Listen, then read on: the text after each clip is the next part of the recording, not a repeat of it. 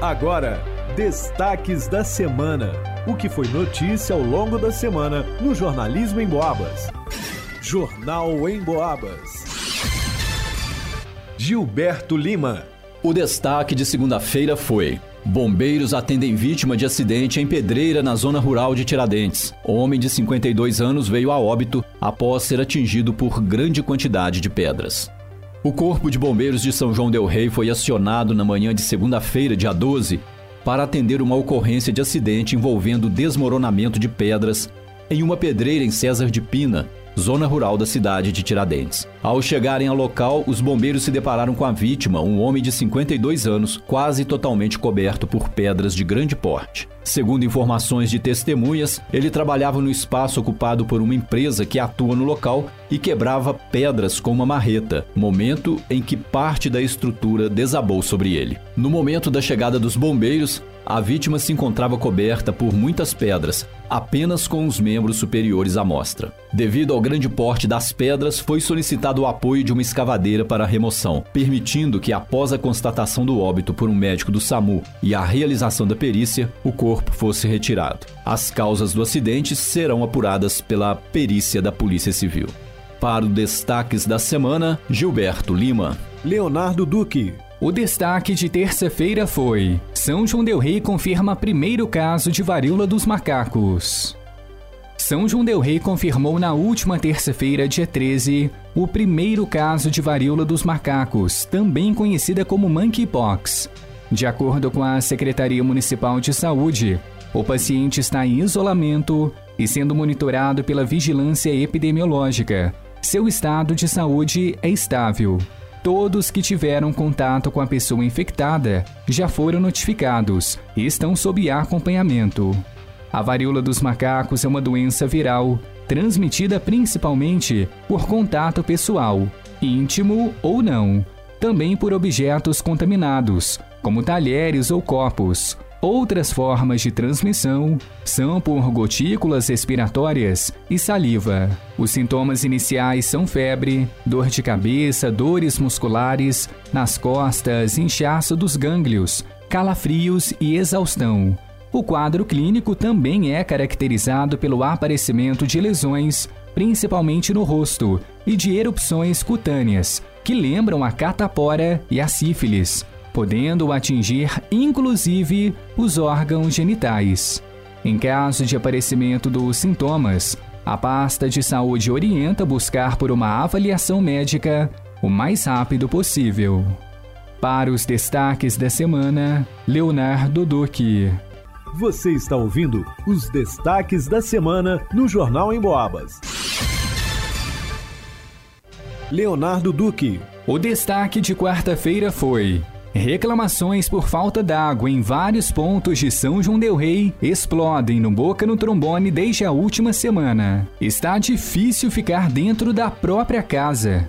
Desde a sexta-feira, 9 de setembro, as reclamações por falta d'água em diversos bairros de São João del Rei explodiram no Boca no Trombone, Transmitido pela 92,7 FM, em Boabas, mais informação. Dezenas de famílias relatam com indignação que a rotina ficou insustentável. É um beco sem saída. Crianças e idosos estão privados de tomar banho ou utilizar o banheiro. Na Vila Nossa Senhora de Fátima, a situação é ainda mais crítica. São 20 dias sem água. Quem conta é a Amanda. Já vai para 20 dias que a Vila Nossa Senhora de Fátima no Matozinhos está sem água. Liga pro Damai, o caminhão pipa vem trazer.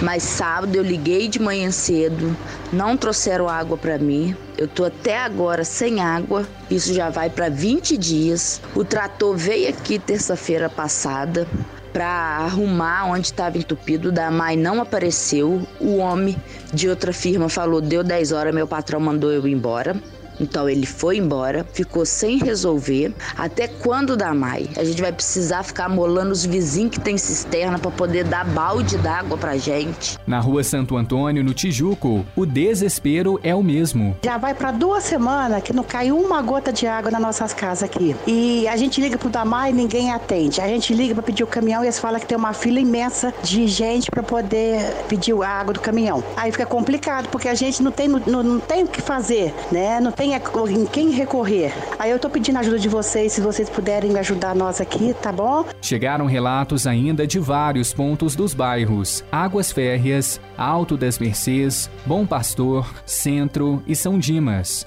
Em alguns deles, as famílias estão há quase uma semana sem uma gota d'água.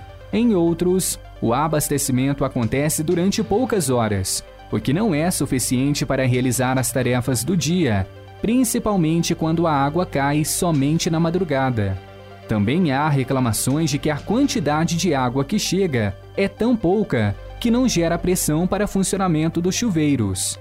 Nossa equipe entrou em contato com a assessoria de comunicação do DAMAI, o Departamento de Água e Esgoto, para entender o que tem provocado o desabastecimento da cidade e aguarda retorno.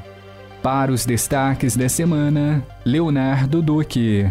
Vanusa Rezende. O destaque de quinta-feira foi: 86 licenciadores estão atuando no censo do IBGE em São João Del Rei.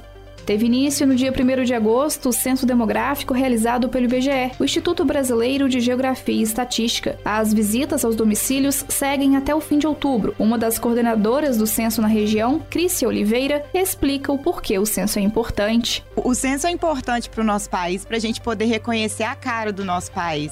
Também na, na, nos quesitos de políticas públicas, o fundo de participação também é muito importante a gente falar. E o censo desse ano, ele vai, eh, ele vai abranger o país inteiro. A gente tem a, a intenção de recensear cada pedacinho do Brasil e da nossa região. No entanto, recenseadores do IBGE de todo o país têm relatado alto índice de recusa de moradores durante a pesquisa do censo, o que compromete a pesquisa. Em caso de recusas ou ausência do morador, o IBGE tem uma estratégia. Caso o recenseador não encontre o morador na primeira visita, ele vai deixar um bloco de recado ou vai tentar o contato por telefone. Além disso, o recenseador deverá retornar ao domicílio no mínimo mais quatro vezes, sendo que uma obrigatoriamente em turno alternativo. Depois que o recenseador encerra a coleta no setor censitário, o supervisor retorna nos domicílios com morador ausente ou recusa expressa e entregará uma carta de notificação, contendo o e-ticket válido por 10 dias para o preenchimento pela internet. Além de identificar a população por sexo e idade, o censo segue as recomendações da ONU para os questionários. Inclusive, o IBGE vem aplicando dois questionários durante o período de levantamento: o básico e o ampliado como explica a coordenadora do censo, Crícia Oliveira. Nós temos dois questionários, um questionário de amostra e um questionário básico. O questionário básico, ele vai, vai ser feito em quase todas as casas. São perguntas básicas como com, é, no, é, cônjuge, saneamento básico nas casas, essas coisas. E tem o questionário de amostra, ele é bem mais completo. São, acho que, se não me engano, 72 perguntas. Ele é, bem, ele é bem complexo, mas ele não vai ser feito em todas as casas, não essa, essa vai ser uma porcentagem amostral que às vezes vai cair um questionário numa casa ou outra, mas não, é, não são em todas as casas, não. Ele é gerado no sistema mesmo, ele é aleatório, entendeu? Então, assim, o recenseador tá lá com os, os questionários dele, fazendo básico, básico, básico. Aí, na, numa, na hora que ele abrir o questionário, vai cair o de amostra, entendeu? Nem o recenseador sabe quando vai cair o de amostra. Ele vai descobrir quando ele estiver abrindo o questionário, entendeu? Bom, o questionário básico ele é muito rápido, ele demora eu acho que 10 minutos você consegue fazer um questionário básico se a, a conversa fluir ali. O de amostra realmente demora mais porque ele é, ele é um questionário mais profundo. Uns 25 minutos, meia hora também, acho que, que dá para fazer um questionário de amostra tranquilamente. É importante reafirmar que todos os dados recolhidos nas entrevistas são totalmente confidenciais e as informações são totalmente protegidas. Os maiores desafios são a recusa, porque assim, às vezes a pessoa não quer atender, não tem gente que tem medo também por pelo fato de receber auxílio do governo, na questão de rendimento. Então, às vezes, as pessoas recusam por causa disso. Então, vale a pena frisar aqui: o, no, o, o nosso, o nosso trabalho não tem cruzamento fiscal. Ninguém quer A gente não quer saber seu rendimento para saber se você está ganhando a mais o governo, não tem nada disso. Nosso trabalho, ele, é, ele tem fins estritamente estatísticos. A gente está aqui para ver o retrato da nossa população. Por exemplo, é um rendimento num bairro mais pobre, um rendimento num bairro mais rico. É tudo para a gente ter uma visão geral do município. Não tem nada a ver com cruzamento fiscal. Para evitar fraudes, os recenseadores estão sempre uniformizados com o colete do IBGE, boné do censo e o crachá de identificação. Além disso, é possível confirmar a identidade do agente do IBGE no site Respondendo IBGE ou pelo telefone 0800 721 8181. Para os destaques da semana, vá no Usa Resente. Elaine Maciel. E o destaque de sexta-feira foi: Minas Gerais tem 122 vagas em concurso do INSS.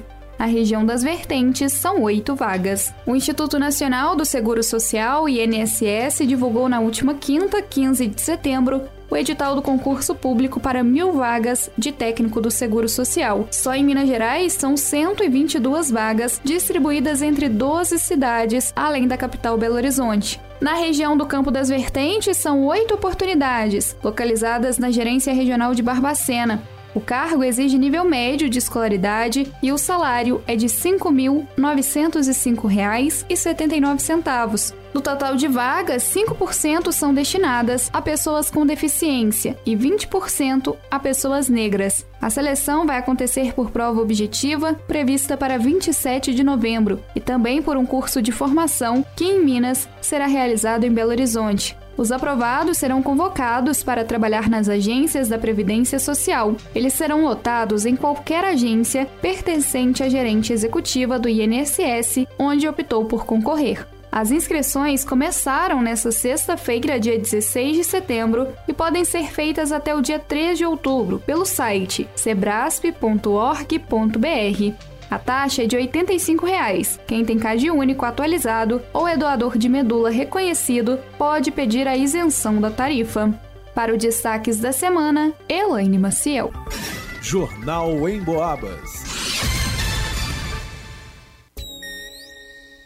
Será que você passa debaixo da escada? Ou guarda um espelho quebrado dentro de casa? Já pensou em colocar a vassoura atrás da porta para visita ir embora? Pois é, tudo isso são superstições ou crendices que vão sendo passadas através da população de vó para neto, de mãe para filho ou até mesmo de tio para sobrinho. Além dessas superstições, outras também estão envolvidas com a sorte. Por exemplo, um trevo de quatro folhas, fazer o sinal da figa com os dedos ou até mesmo bater três vezes na madeira. Tudo isso tem em comum que são superstições. Assim como não deixar o chinelo virado para poder garantir a saúde da mãe e não colocar a bolsa no chão para o dinheiro não ir embora. Ao longo da semana perguntamos aos ouvintes se acreditam em superstições ou se conhecem outras tão diferentes quanto essas. O José Silveira, por exemplo, disse que não acredita. Ele disse: Isso para mim não faz sentido nenhum. Sou evangélico. A minha mãe falava que leite com manga fazia mal. Eu fiz vitamina de leite com manga e nada aconteceu.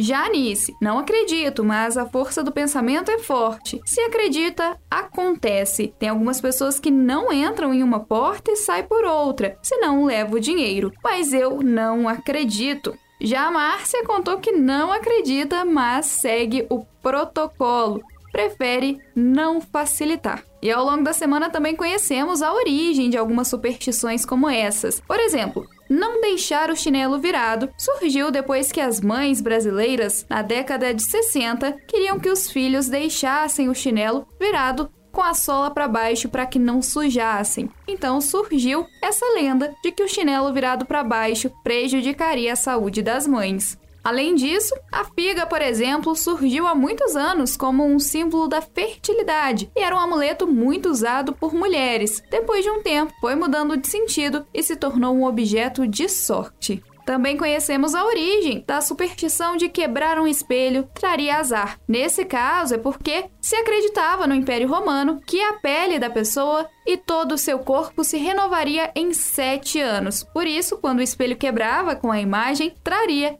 sete anos de azar. E assim conferimos mais uma semana de tema por aqui. Na semana que vem, na segunda, bem cedinho, eu te encontro pra gente começar um novo assunto. Queremos saber para que você mais usa a internet no seu dia a dia. Até lá! Você ouviu Destaques da Semana, o que foi notícia ao longo da semana no Jornalismo em Boabas.